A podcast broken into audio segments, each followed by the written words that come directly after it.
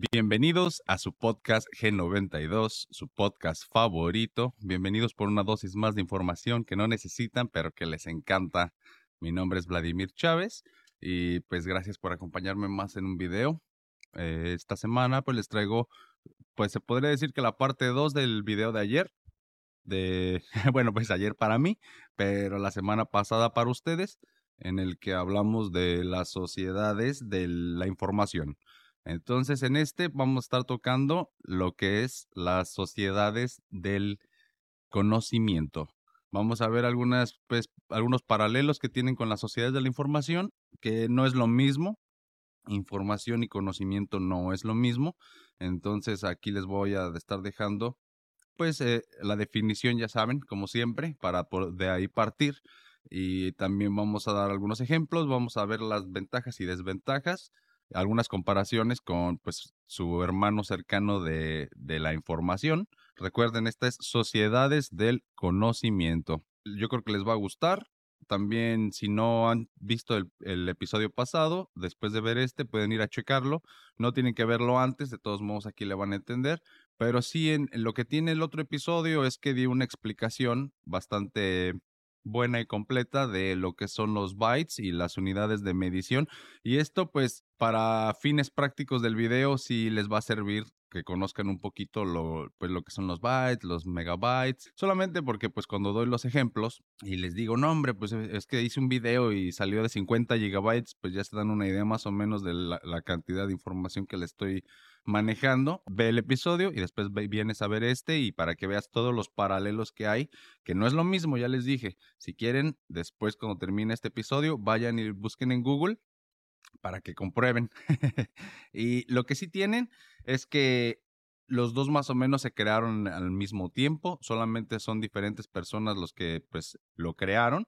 Voy a a leer un poquito de lo que investigué y pues espero que se queden. Recuerden que mis redes sociales son en Facebook es VladPDX92, Vlad con V mayúscula y PDX en mayúsculas. Luego en TikTok es igual, VladPDX92, pero todo en minúsculas. Y por Instagram sería Vladimir Cha, Vladimir-Cha. Y Cha es con doble A. Entonces síganme en mis redes sociales. También tengo un proyecto de música que se llama BC Beats. Si no saben cómo escribirlo, por aquí lo tengo en el pizarrón. Entonces me pueden ir a buscar ahí por Amazon Music, por Spotify, por Apple Music, por casi todas las plataformas donde están escuchando este podcast, pues también por ahí pueden ir a escuchar mi música, BC Beats.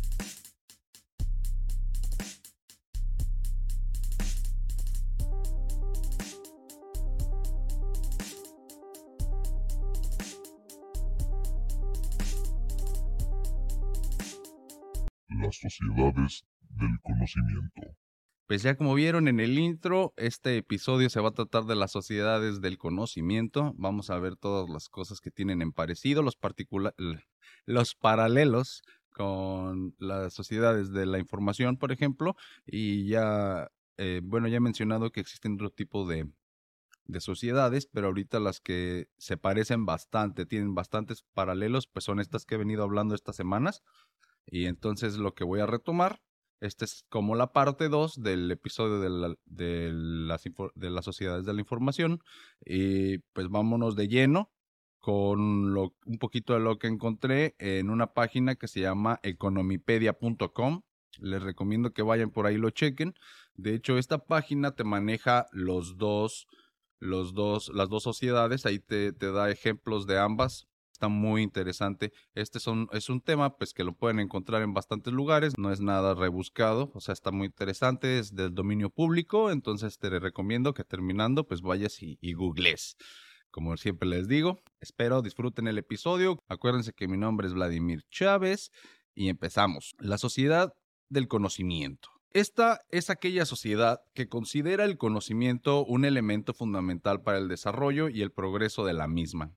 Para ello, estas sociedades hacen que el acceso a la educación sea más sencilla. Hasta aquí, pues todo bien, ¿no? Normal. la mayoría de las sociedades, como las que hemos estado hablando, lo que importa es que lo que tú estás aprendiendo te sirva para algo bueno. Una sociedad del conocimiento, por tanto, es aquella sociedad que tiene como elemento fundamental para el desarrollo y el progreso el conocimiento. Por ello, hacen que el acceso a la educación y por ende al conocimiento sea más sencillo que en otros países. El objetivo es promover la difusión del conocimiento, pudiendo trasladar este a todos los ámbitos de la sociedad. El fin que persiguen estas sociedades es que se utilice dicho conocimiento para fines que permitan un mayor desarrollo y progreso. La misión número uno de estas sociedades es preparar al individuo para que aprenda y tenga todas las herramientas cognoscivas para que pueda desarrollarse en la sociedad y ser lo más productivo posible. Entonces hasta aquí seguimos todo bien, ¿verdad? Así pues, estas sociedades buscan una sociedad educada, racional, avanzada, comprometida y organizada. Por ello, en estas sociedades se busca potenciar todas aquellas tareas que permitan una mejora en la identificación, la transferencia, así como el cuidado del conocimiento. Este concepto fue utilizado por primera vez por el profesor Peter Drucker no sé cómo se pronuncia eso, pero Peter Drucker. Todo ello tras el desarrollo de las tecnologías de la información y las comunicaciones. Como ya lo mencioné, estas tecnologías se abrevian como TICS. T-I-C-S, TICS, Tecnologías de la Información y las Comunicaciones.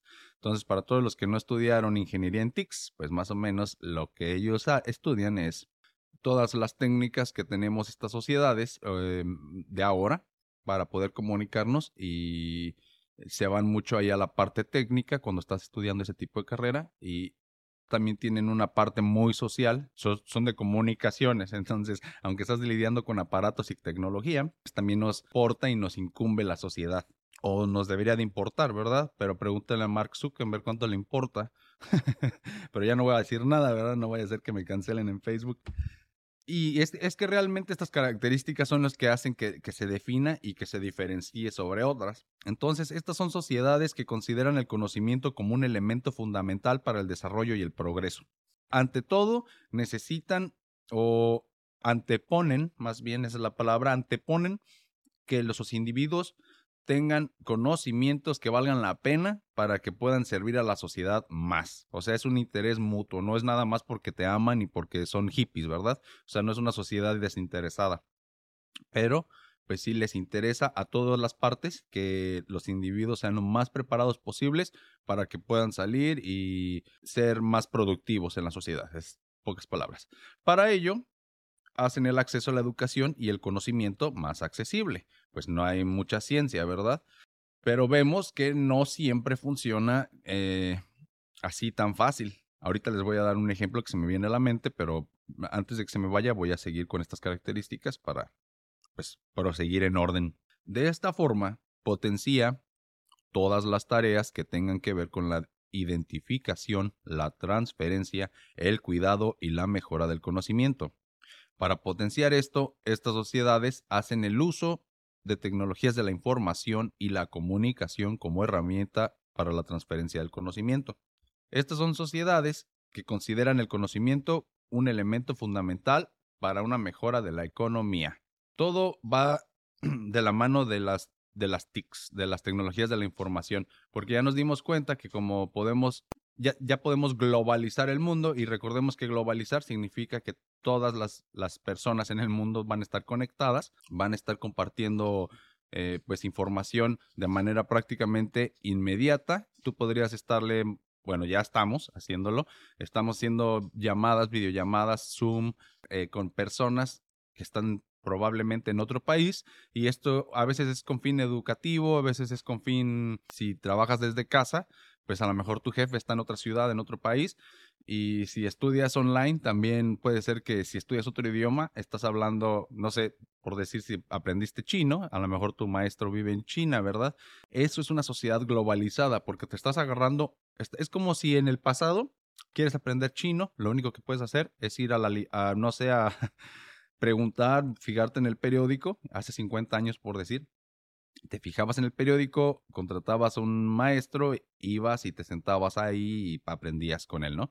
Ahora lo buscas en el mismo periódico, solamente que ahora es digital, y ahora en lugar de sentarte ahí, pues te sientas, eh, haces una videoconferencia y te enseña. Entonces, un maestro directamente desde China en este ejemplo, pero podría ser cualquier Rusia o lo que sea, eh, ellos te, a través del Zoom o de la videoconferencia te van a enseñar y entonces esa es una transferencia de conocimiento de una persona a otra en diferentes partes del mundo y antes pues era casi imposible, ¿no? No se acostumbraba. Ahorita es tan fácil porque todos tenemos un smartphone, todos tenemos una laptop, una tablet, entonces podemos ver que una de las características principales de estas sociedades es que van de la mano de la tecnología. El origen del término se dice que, se debe al profesor de negocios Peter Drucker, como ya lo dije. Este profesor es una eminencia en el estudio de la gestión empresarial y la administración, y fue el autor de dicho concepto tras haber acuñado previamente otros conceptos similares como trabajador del conocimiento. Suena muy nice, ¿no? tras su publicación, en la década de los noventas, muchos otros autores profundizaron en este asunto con nuevos estudios. Entonces, este cuate, Peter Drucker, lo puso de moda, empezó a hacer un montón de investigaciones acerca y hasta acuñó este término trabajador del conocimiento. Muy bien. Y es que si, se fijan, hay una diferencia muy clara que ya se está haciendo cada vez más marcada, que este tipo de sociedad sí le interesa qué contenido los individuos en esta sociedad consumen. O sea, esta sociedad controla el flujo de información para que sea solamente lo que la misma sociedad necesita y se retroalimenta. O sea, de nada le sirve a esta sociedad que tú aprendas a algo que no lo vas a poder utilizar con la misma gente de esta sociedad y les vas a poder dar algo, lo que sea. Entonces, si no sumas, no estorbes. Ahora sí. Entonces, como en todo, hay unas ventajas y hay unas desventajas a mí me gusta ver el lado positivo a las cosas, pero vamos a ver que también hay un lado negativo, como siempre. Y es que siempre que hablamos de personas, así, en cualquier tipo de sociedad, todas suenan bien bonito en el libro, todas suenan bien bonito cuando las estamos pensando, pero cuando se aplican hay tantos ejemplos y tantas maneras de pensar que esto no se puede llevar a la práctica y ninguna sociedad se va a poder. O sea, por eso la política está, está difícil. Y eso de que los políticos se casen con una manera de pensar en específico y de que todavía haya este, partidos que de la muy de ultraderecha y de ultraizquierda, o sea, eso, ese es el resultado también de que haya este tipo de sociedades donde hay tanta información que como ya vimos en el episodio pasado, las sociedades se fragmentan porque todos tienen su opinión. Entonces todos creen que saben todo, todos creen que tienen la respuesta y se van a las ultras y eso no funciona. Ya hemos visto, o sea, siempre que alguien se va a, un lado y después al otro, por decir, antes las personas eran súper groseras, racistas, clasistas y era bien visto, ¿no? O sea, si hacías menos a los demás, la demás gente te empezaba a temer. O sea, eso en los ochentas, en los noventas, si eras el, el malo, pues no sé, tenías pegue, tenías este, te veías bien. Y ahora vimos que eso no funciona y nos fuimos al otro lado, o sea, como sociedad me refiero. Ahora no puedes hacer ni un chiste porque te cancelan, entonces no hay que irnos a las, a las ultras, ultras derechas y ultras izquierdas, no. Yo creo que el camino pues está más basado en el medio, o sea, ni muy muy ni tan tan, pero pues para algunas personas no lo, no lo comprenden. Bueno, las ventajas que tiene y que cabe destacar son sociedades que presentan una mayor tasa de alfabetización. También estas, estas sociedades promueven la igualdad de oportunidades.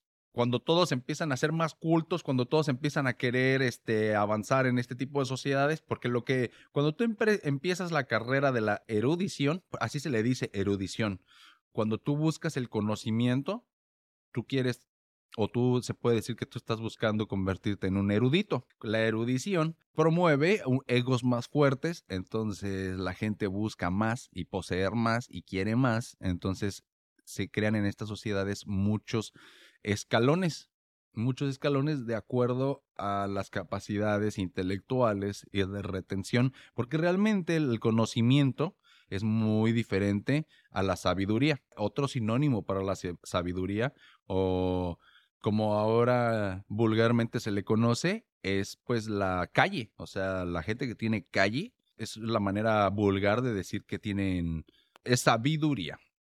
Entonces, la, la diferencia entre conocimiento y sabiduría es que la sabiduría ya es una experiencia.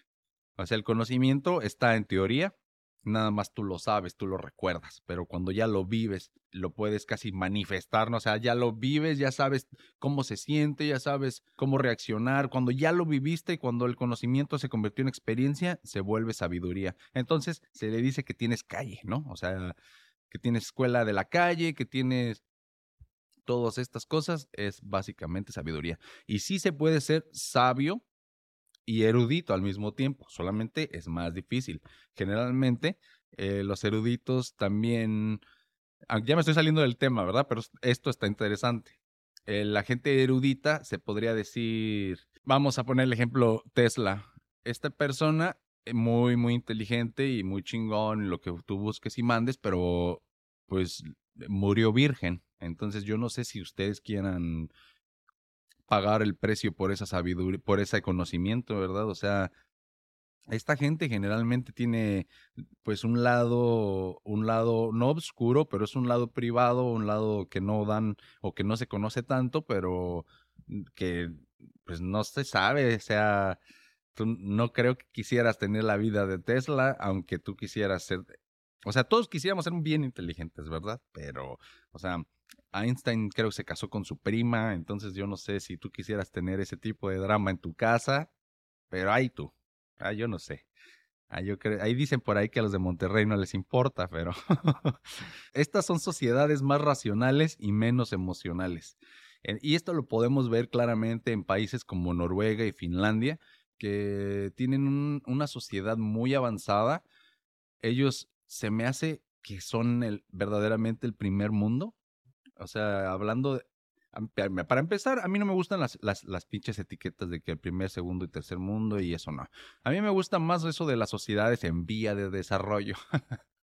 Pero es que ¿quién, quién pone las métricas, ¿verdad? Bueno, sí sabemos quién las pone, las ponen los países más desarrollados, pero por ejemplo, el, el país más famoso del mundo, o sea, o de los más famosos, Estados Unidos. Yo vivo aquí en Estados Unidos, entonces les puedo decir cómo está la onda un poquito, al menos en donde yo vivo, ¿verdad? No conozco todo el país, pero aquí sí la educación y la sociedad sí está muy desarrollada, pero igual tienen unas, unas problemáticas que van saliendo. O sea, yo creo que cuando todos estamos aprendiendo, esta humanidad nunca había tenido redes sociales, por ejemplo. Entonces, las redes sociales las personas que somos inteligentes vemos a las redes sociales como un experimento y las vemos como un juego y vemos cómo las podemos utilizar en nuestro favor. Pero nosotros, y yo me incluyo, estamos conscientes que hay una vida real, que palpable y que tienes que trabajar y tienes que, como en la vieja escuela, sí, acercarte a gente que no conoces, hablarle, decirle, hola, ¿cómo estás? Mi nombre es Vladimir Chávez y hacer amigos a la vieja escuela, ¿verdad? Pero hay gente que no hay gente que se piensan que la realidad ya son las redes sociales y es cuando empiezan todas estas cosas que es muy difícil todavía para nosotros darle la ayuda que se necesita a este tipo de gente porque nunca lo habíamos tenido antes, o sea, nunca habíamos tenido Facebook como humanidad. Entonces, esto es un experimento en tiempo real para ver qué pasa. Entonces tú tienes que ver de qué lado está la mecha, o sea, de qué lado va a tronar la bomba, compa.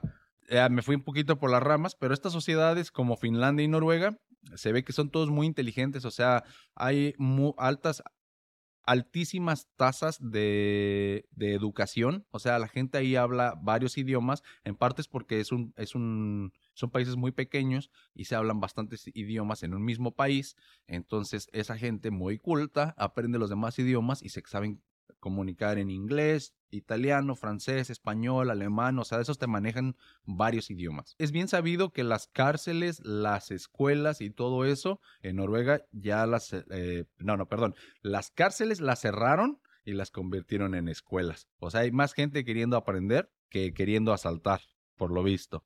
Entonces sí tienen cosas bien bonitas, pero como dicen, son más racionales y menos emocionales. Entonces la gente probablemente no anda saltando a otra gente, pero quieras o no, hay, hay, hay, gente que está enferma de su cabeza, o sea, tiene problemas existenciales o, o, literalmente tiene problemas este, con sus, con no sé, este, un problema mental de la índole que sea.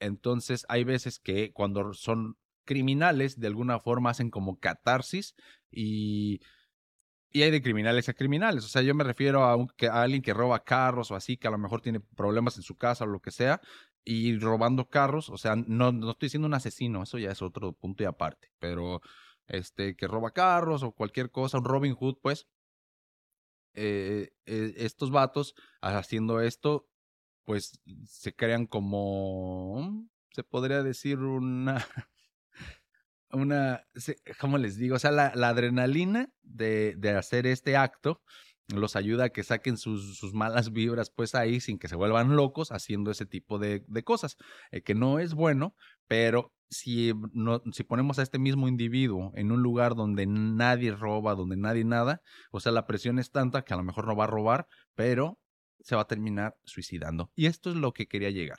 O sea, hay, en este tipo de sociedades, las notas rojas no son porque el narco mató a no sé quién o porque el niño llegó a la escuela y no, no, no.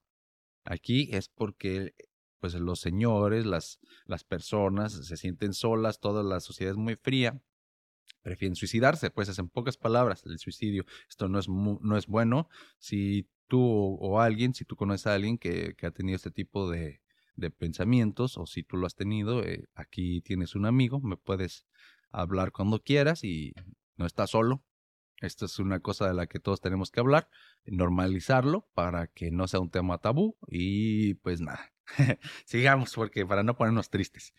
Promueven un consumo y un desarrollo más ético. Y pues claro que sí, porque cuando todos tienen más conciencia de, de, lo que están haciendo, o sea, el conocimiento conlleva, mm, no siempre, no es, eh, no, no es inherente del conocimiento, pero se puede decir que cuando empiezas a conocer más cosas, de alguna manera te da conciencia, o sea, te crea conciencia, te crea conciencia porque te rompe tu burbuja, el conocimiento rompe tu burbuja, tus túneles de, de, realidad y te abre la mente. Entonces ya cuando eres más consciente, te das cuenta, por ejemplo, de que no tenemos que desperdiciar la comida porque pues tenemos este problema de consumismo y es un desarrollo más ético porque nos damos cuenta que, pues, por ejemplo, si desperdicias la comida, en este ejemplo, y toda la gente lo hace, pues va a parecer como que la gente consume más comida de lo que necesita. O sea, se va a crear, va, a haber un, una demanda de comida mayor porque tiras mucho. Entonces necesitas comprar más comida. Y esto hace que el mercado cree más animales, los haga que se que crezcan más rápido, que se inventen nuevas vacunas para que crezcan y se pongan bien carnudas las vacas, por ejemplo. Y entonces es un problema. Pero si desde casa empezamos a cambiar nuestra dieta y comemos bien y todo, no va a haber una demanda tan grande, no se van a quedar tantas vacas, no va a haber tanto maltrato, o sea, no son fenómenos separados, son fenómenos causales, se le puede decir, o sea, empiezan con una cosa y desenlaza con, en totalmente otra. Entonces, pues cuando hay, cuando hay más conocimiento, hay un desarrollo más ético, en teoría. Otra característica es que tienden a presentar una oferta con un mayor valor añadido. Esto ya lo vimos también en las otras, en las sociedades de la información, es otro paralelo, y es que cuando la gente ya sabe más, ya tiene más información, el, acuérdense que el, el saber es poder, entonces ya queremos o le damos valor añadido a las cosas. Puse el ejemplo en el otro episodio del Ferrari. O sea, el Ferrari por sí mismo es carísimo, pero si el Ferrari antes el dueño del Ferrari era Leonardo DiCaprio, pues hay una plusvalía en el carro y sube de precio. Ese es el ejemplo. Otra característica es la innovación y la mejora continua son herramientas que promueven un mayor desarrollo. Y es que parece que el humano no tiene llenaderas, ¿verdad? Entonces nunca decimos como que, ay, ahorita ya está bien chingón, ya no le muevan, ya ahorita ya no necesitamos más chip, ya no necesitamos más nada, o sea, no necesitamos hacerlos mejor, ya están muy cabrón ya podemos vivir así felices.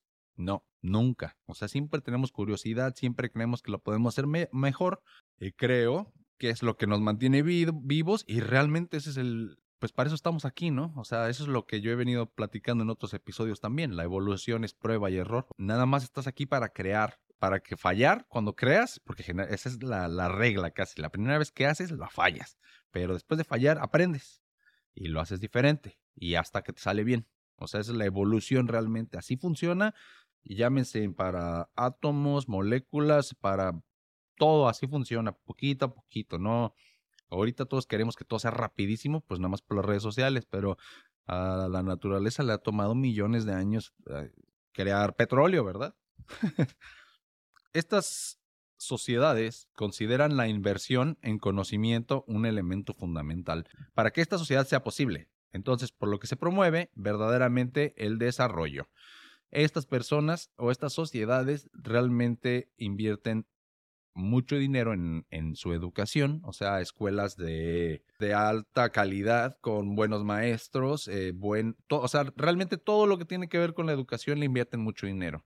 Que las, las, las personas tengan computadoras, que todos tengan aulas, que haya edificios, que haya, o sea, hay muchas cosas que uno no piensa cuando habla de la educación. O sea, tienes que pensar desde las personas que van a ir a limpiar el edificio o sea, los intendentes, hasta el director que se va a encargar de que los maestros hagan su chamba. O sea, es un pedo, no está tan fácil. Y ya que tienes todo esto, pues ya, o sea, hay mucha logística para detrás de la educación. Estas sociedades, al parecer, sí invierten bastante dinero para que, por ejemplo, los maestros ganen salarios buenos. Cuando esto pasa, pues los maestros realmente este, se esmeran por hacer bien su chamba, están felices porque les pagan bien y hay muchos maestros porque si pagan bien mucha gente va a querer ser maestro. Voy a dar un ejemplo que no me hace muy, no me hace sentir muy orgulloso, pero es que hay un problema, por ejemplo, en México, de que sí hay el dinero para pagar la educación, pero se, se distribuye, por así decirlo, en, en muchas más, en muchas personas antes de llegar a, a donde debería de llegar. O sea, se dan que la mordida, los sobornos, pues, o sea, eso es muy triste, pero es la verdad. Entonces, los maestros no les pagan bien, entonces no van a la escuela con ganas de enseñarle a los niños nada, ¿verdad? Es obvio. ¿Y qué pasa? Pues la gente no aprende, o sea, los niños van a la escuela, no son educados y es un círculo vicioso, porque ya cuando el niño sale, está todo inculto, no, o sea, la escuela tenemos que darnos cuenta que no nada más es para ir a aprender a leer, o sea, la escuela es un lugar donde los niños pasan un montón de su tiempo y ahí también son educados, o sea, ahí aprenden paciencia, ahí aprenden cómo llevarse bien con otra gente, aprenden muchas, muchas cosas que, que necesitan necesitan ser guiados por personas que, que, sean modelos a seguir, ¿no? Entonces, si las personas que ven son también ignorantes y no tienen a veces la culpa, o sea, los maestros que le tocaron a esos maestros también eran ignorantes y es un círculo que se va repitiendo. Y todo viene pues desde que no se les paga bien. Entonces, si se les pagara bien, por ejemplo, hay, hay, más problemáticas, pero esa es una. Si se les pagara bien, pues ellos tendrían más ganas, enseñarían mejor a los niños y esos niños cuando crecieran enseñarían mejor a los otros niños y se hace un, un círculo ahora bueno, ¿verdad? En lugar de, del otro, el del vicioso. Pero bueno, eh, aquí se, es muy fácil decir las cosas, pero ya hacerlas y que funcionen, pues está canijo. Hay, hay países, ya vimos que como otra vez Finlandia y estos, a pesar de que invierten muchísimo en educación y todo, hay mucha gente que dice, bueno, pues a lo mejor ellos van más horas a la escuela, van, o sea, está más difícil como aprenden o, o algo así, pero no. O sea, de hecho, vi, he leído, pues nunca he ido y no estaba en la escuela ya, ¿verdad? No soy, no es como que lo pueda dar por hecho 100%, pero a lo que leí, hay muchos lugares, o al menos es como la, no la norma, pero es mm, normal bueno, es, es, normal y la norma es lo mismo, ¿verdad? No. Es común, es común que en las escuelas allá los niños casi casi hagan lo que quieran, o sea, ellos escogen qué quieren aprender, así como esto del sistema Montessori, más o menos, pero pues yo creo que ya es lo llevaron al siguiente nivel y de alguna manera sí les funciona, o sea, ellos sí aprenden y y así si si yo si eso hicieran aquí en Estados Unidos, imagínate, los niños los niños son unos punks, así les dicen. son, o sea, están loquitos. No, no es la palabra loquitos, pero los niños son niños y entonces se vuelven, se, se ponen todos hiperactivos y no quieren estudiar y no quieren hacer nada y, y aquí pues se pondrían todos groseros y se pondrían a, a, pues una anarquía yo creo si les dices que pueden hacer lo que sea, igual en México también. Pero en este tipo de sociedades, yo, supongo que también en Japón va por ahí la cosa. En este tipo de sociedades, desde que nacen los niños, yo creo que ya lo traen en, pues casi en su ADN y aparte desde que ellos nacen ven a sus papás cómo actúan y pues o sea, realmente actúan de otro tipo de, de, otra forma. Entonces, cuando los niños van a la escuela y les dicen que pueden hacer lo que sea, de todos modos no enloquecen porque en esas sociedades, desde que nacen, emulan a los adultos y los adultos se comportan de cierta manera. Entonces, los niños no se vuelven locos cuando les dicen que pueden hacer lo que sea. No sé ustedes, pero a lo mejor estaría bien que llegáramos a ese nivel en un futuro, pero tal vez cuando porque si le doy un número, podría decir a lo mejor en 20 años en México va a estar este, un poquito más cercano, pero de todos modos, a lo mejor en 20 años, al paso que vamos, ya hay otro tipo de sociedades y ya estamos tan conectados y globalizados que ya no se va a usar, ya no se va a ver esto como en una escala local, sino que se va a tomar como globalmente, a lo mejor hasta vamos a terminar hablando un solo idioma, utilizando una sola moneda y ahora sí que pues volver a unir a todo el mundo, pues vamos a ser sociedades del mundiales, se le puede decir, es lo que yo creo. Hay también inconvenientes y entre estos cabe resaltar que pues ya les dije, suelen ser sociedades más frías y calculadoras. Entonces, esa es una. La diversidad de ideas, igual que promueve el debate, también promueve la fragmentación social. Lo que les también les dije. Eh, entre, más, entre más información hay, la gente, toda la gente cree que tiene la, la verdad en sus manos, entonces se, se crean más, incluso, inclusive cultos. Hay gente que cree en dioses hechos de espagueti, tiene muchísimos seguidores. Es una religión, pero yo creo que es un culto. No voy a decir el nombre, pero por ahí la gente se va, yo creo que sí van a saber de qué estoy hablando. Y, o sea, hay de todo. Entonces la, la, la sociedad se fragmenta porque todos quieren tener la razón, todos te invitan a sus religiones y está perfecto, o sea, esto no es para nada malo, solamente que una sociedad fragmentada es más fría porque si yo soy de este bando y tú eres de aquel bando, es más fácil de que no te quiera hablar, aunque no te conozca, pero por el hecho, simple hecho de que tú eres rojo y yo azul, esa es otra, o del sur y del norte, o de derecha y de izquierda, o sea, siempre eso va a estar chingando. Tenemos que, más bien como sociedad, encontrar la manera de balancear, en lugar de buscar otra forma nueva, más bien de balancear lo que ya tenemos para que todo salga bien, ¿no? Suena hippie, pero, pero es la verdad. Otra cosa, ¿qué es conocimiento y qué no lo es? O sea, para una persona que se encarga de poner uñas, conocimiento es, puede ser todo desde saber química, saber, y, me refiero a química porque aunque se escucha mamón, pero las muchachas, muchaches que ponen uñas, las personas que ponen uñas, tienen que saber los químicos que están usando, tienen que saber si tienen eh, cuando los combinas con el, pues no sé, el primer con la siguiente capita, pues que no, no cree, una reacción ahí adversa. Eso es química, o sea, aunque lo veamos muy así, ¿y eso qué? Pues no, o sea, eso es química. Entonces, esta persona tiene que estar, tiene que saber esto, tiene que saber un poquito de medicina, se le puede decir, para saber hasta dónde puede cortar, hasta las reacciones químicas que puede tener el cuerpo y para poder decirle al cliente, ¿sabes qué? Esto es debido a tal, tal, tal, tal vez fue una alergia, pues, tómate esto o ve al doctor, este, lo que sea. Entonces, este tipo de cosas para esta persona son muy importantes y las tiene que tener y es conocimiento. Pero esa misma información puede ser ruido para alguien más, al músico. Para el músico a lo mejor eso puede ser la letra para una canción, ¿verdad? Puede ser utilizado para una letra, pero realmente no le sirve, o sea, es su información ruido en su cabeza que en su, como no lo va a utilizar nunca, pues nada más es ahí algo que está ocupando espacio. Entonces, ¿qué es conocimiento y qué no lo es? Para, para cada persona es algo distinto. La disputa suele generar tensiones en la población. Simplemente vean eh, Twitter, esa red social, cualquier cosa que pasa, alguien publica y luego tenemos que estás limitado a 140 caracteres o algo así entonces tienes que dar toda tu idea muy, muy limitada, tienes que ser muy conciso y generalmente lo que quieres en la red social es atención. Entonces tienes que ser, se le puede decir punzante, ¿no? O sea, tienes que molestar a la sociedad para que reaccione. La sociedad reacciona mucho más al dolor que al placer. El placer ya lo tienes tanto que ya, o sea, el placer se vuelve hasta una tortura en exceso. Y la tortura nunca se vuelve placer en exceso. O sea, la tortura, entre más tortura, se vuelve más intensa y ya. Generalmente por eso el hate atrae más que los likes, por ejemplo. La gente publica su idea en, en Twitter o lo que sea y ¡pum! Miles y miles de likes, miles y miles de comentarios de odio y lo que sea.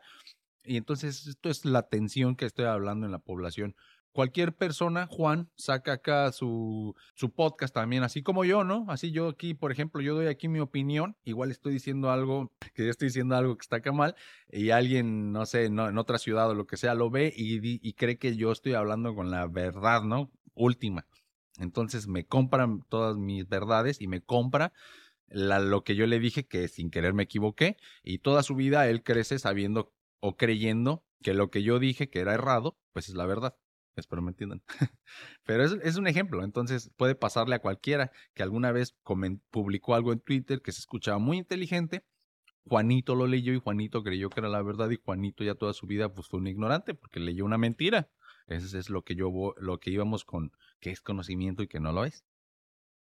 Es complicado también, otra desventaja, es complicado coordinar los equipos humanos de investigación.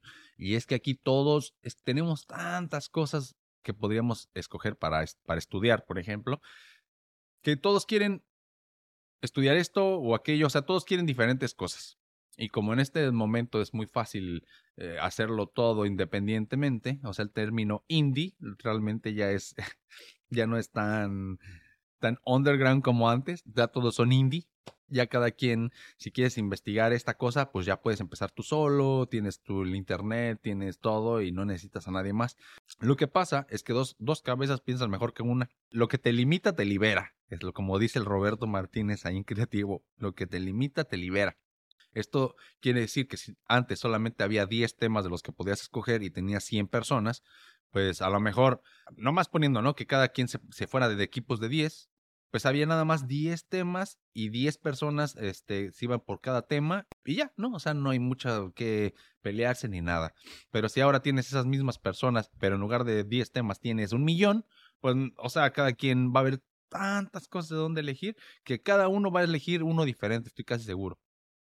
Entonces, eso es lo que vamos con los equipos de investigación. La gente Ah, bueno, a, a, niveles altísimos de doctorados y maestrías, obviamente, ya hay una seriedad y profesionalismo. Y aparte, se crea lo que se dice el expertismo. El expertismo quiere decir que nada más adquieres conocimiento de una cosa muy específica y lo demás lo empiezas a ignorar. O sea, el experto del ojo derecho va a ser el experto del ojo derecho. Y si alguna vez vas al doctor del ojo derecho con un dolor del ojo izquierdo, el doctor del ojo derecho te va a decir, por favor, vaya con el doctor del ojo izquierdo. Así de ridículo se escucha, pero así son los expertos. y, no me, o sea, no me critiquen. Les, yo sé que así tiene que existir, así tienen que ser las cosas. Porque si quieres llegar al fondo de algo muy cabrón, te tienes que, así como los caballos, tienes que nada más ver esa, esa cosa y olvidarte de lo demás, porque nuestro cerebro pues está chiquito, o sea, no, no puedes entenderlo todo. Por eso el expertismo. No, no, no estoy en contra de, pero nomás todo con conciencia. En lugar de todo con medida, todo con conciencia. Todo lo que vayas a hacer, hazlo consciente de lo que estás haciendo. Y eso es todo, ¿verdad? y bueno, entonces, estas sociedades, como podemos ver, no sería nada sin Internet. Todo, todo empieza desde el Internet. Es por eso que casi todas estas análisis y se le pueden decir estos términos, esta terminología viene de los 60 porque pues fue cuando el internet y las computadoras y así empezaron más más cabrón en todos lados y en las escuelas las empezaron a adquirir y empezamos a compartir informaciones de computadora a computadora, lo que nos llevó al Internet, porque realmente eso es. El Internet es una serie de computadoras o de nodos, nodos digitales que hay en edificios y, es, y ahí te conectas eh, un, proveedor de internet, por decir megacable o lo que sea ahí en México, tiene sus computadoras cuando, y ellos te ofrecen el servicio de internet, significa que conectan tu computadora con su computadora y su computadora está conectada a miles de computadoras más y en esas computadoras más está guardada la información pues de todo el mundo realmente, no o sea, del todo el internet. Hay información indexada y no indexada básicamente.